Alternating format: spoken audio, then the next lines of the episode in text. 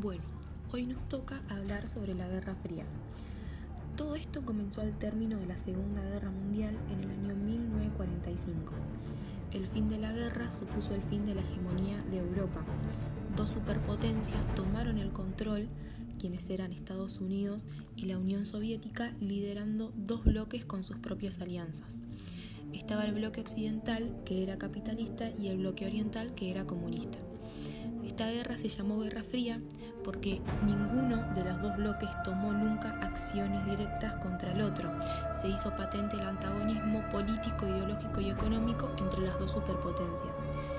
La base de la Guerra Fría fue la psicología de la desconfianza entre la Unión Soviética y los Estados Unidos. Ambos países lideran y dos sistemas políticos, económicos y sociales antagónicos que se habían aliado provisoriamente ante el peligro nazi, pero que pronto entraron en colisión. Continuación, pasamos a explicar las características del bloque occidental y del bloque oriental. Hablando del bloque oriental, tenemos en cuenta que Estados Unidos fue el líder del bloque oriental. Favoreció la adopción de sistemas democráticos dentro de su bloque de este modo, este sistema implementó entre los países de Europa Occidental que habían participado en la guerra y en otras la democracia fue limitada ya que Estados Unidos toleró la existencia de dictaduras en el sur de Europa y la fomentó de forma ocasional en América Latina, Asia y África, si esto no servía para frenar el comunismo. Las características económicas fueron la supremacía de Estados Unidos, la conferencia de Bretton Woods, el Plan Marshall, el cual ayudaba para inversiones internas de infraestructura y compra de materia prima para petróleo y etc. La alianza estratégica entre el gobierno de Estados Unidos y las principales empresas norteamericanas, el desarrollo japonés, el desarrollo científico-tecnológico, el crecimiento del PBI, el desarrollo militar, desarrollo industrial y las comunicaciones. O sea, en cuanto al sistema económico, el bloque occidental mantuvo la economía capitalista que se había desarrollado desde la revolución industrial. Muchos gobiernos occidentales comenzaron a controlar los sectores económicos básicos y fomentaron la inversión y el consumo para favorecer el desarrollo económico. Por el lado del bloque comunista, los regímenes que se implementaron en Europa bajo el patrocinio de la Unión Soviética se autodenominaban democracias populares. Estos sistemas políticos se distinguían por tener características en común. En primer lugar, eran sistemas de partido único, ya que tras la toma del poder por los comunistas el resto de los partidos fueron prohibidos. En segundo lugar, en estos sistemas no existía la división del poder político entre las diferentes instituciones, sino que el Partido Comunista tenía todo el poder en sus manos, además algunos derechos civiles como el de expresión o el de reunión que estaban prohibidos.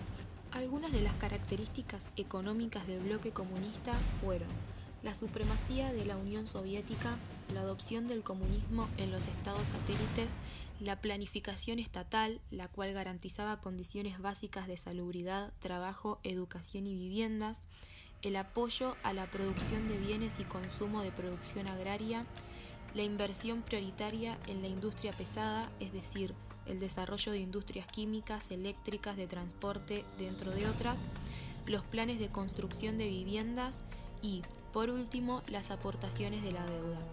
O sea que, desde el punto de vista económico, los países de Europa Occidental tenían un sistema capitalista. Sin embargo, tras la toma de poder de los comunistas, se estableció una economía estanilista basada en los principios marxistas. Anteriormente hablamos o tocamos el tema del Plan Marshall. Ahora pasamos a explicar un poco más sobre lo que fue este plan. Fue un sistema de ayuda económico lanzado en 1948 por el secretario de Estado estadounidense George Marshall. Sus objetivos eran políticos y económicos. Políticamente, el propósito era tener un avance soviético y lograr que partidos comunistas de Europa Occidental perdieran el apoyo de la población. Con el plan Marshall, los estadounidenses dieron una ayuda económica a Europa. El plan estuvo en operativo durante cuatro años. Los objetivos de Estados Unidos era reconstruir aquellas zonas destruidas por la guerra, eliminar barreras al comercio, modernizar la industria europea y hacer próspero de nuevo al nuevo continente. Luego también estaba la OTAN. Estas siglas significan la Alianza del Atlántico Norte.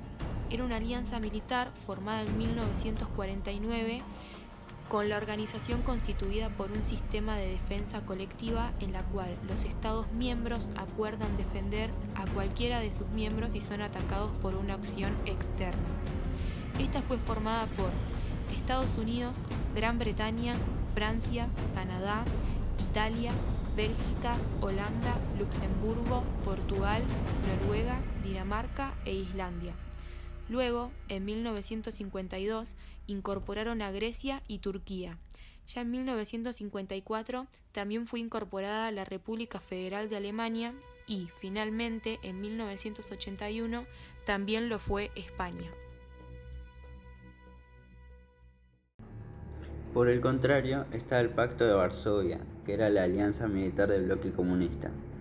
El tratado fue firmado en Varsovia, Polonia, el 14 de mayo de 1955 formado por la Unión Soviética y los países de Europa Oriental, excepto Yugoslavia, que se unió en 1968 y posteriormente Albania abandonó la alianza.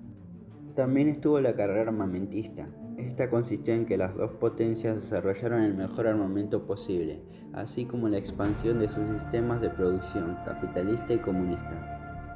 En los cinco años posteriores a la Segunda Guerra Mundial, un total de 15 millones de personas emigraron del este al oeste, este hecho hizo que el bloque soviético llevara a cabo un bloqueo efectivo de la migración. En 1950 hubo un control férreo de pasaportes para que la gente no se pasara de un bloque a otro.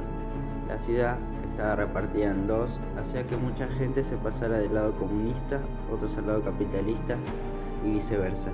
Gracias a este hecho se construyó el muro de Berlín en 1961. Esta división se sostenía por el riesgo de que las potencias se aniquilen unas a otras en una guerra nuclear, lo que obligó a ambos a actuar con mucha cautela en las zonas más conflictivas.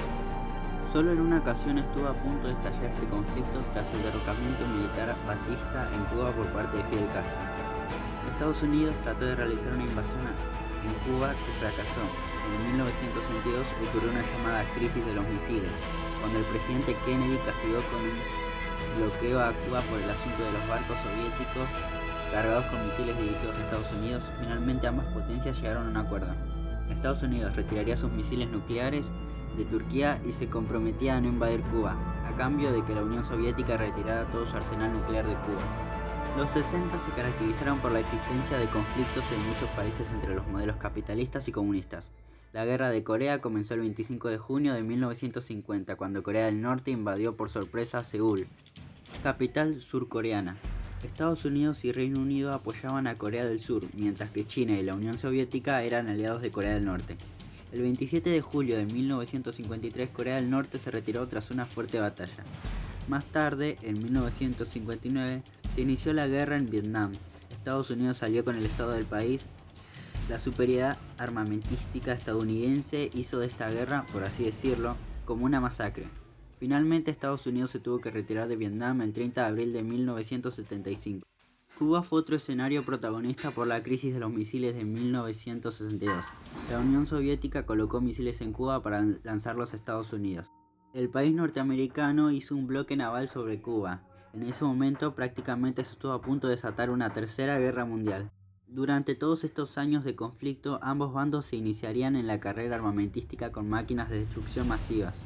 En esta guerra también hubo un conflicto en el que estuvo involucrado el tema espacial. A finales de los 50, Rusia lanzó el satélite Sputnik 2 al espacio, con la perra laica a bordo, pero no sobrevivió. Luego, el Vostok 1 fue al espacio y volvió con el primer hombre a bordo. A su vez, también en 1969, el Apolo 11, tripulado por Neil Armstrong y Edwin Aldrin llegó a la Luna dando como concluido el enfrentamiento. A finales de los 80 la falta de democracia de la Unión Soviética y el atraso económico provocó la crisis del socialismo.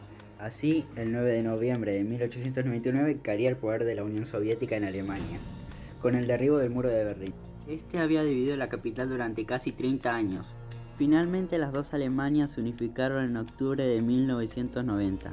Desde ese momento, las negociaciones de Ronald Reagan y Gorbachev pusieron fin a la Guerra Fría después de 42 años. Un dato curioso de esta guerra fue que aunque no se enfrentaron directamente, la Guerra Fría dejó a más de 30 mil millones de personas fallecidas y dando por finalizado con que la Guerra Fría fue ganada por el lado capitalista. El socialismo en Rusia se fue desintegrando, en cambio el capitalismo poco a poco se fue implementando en casi todo el mundo.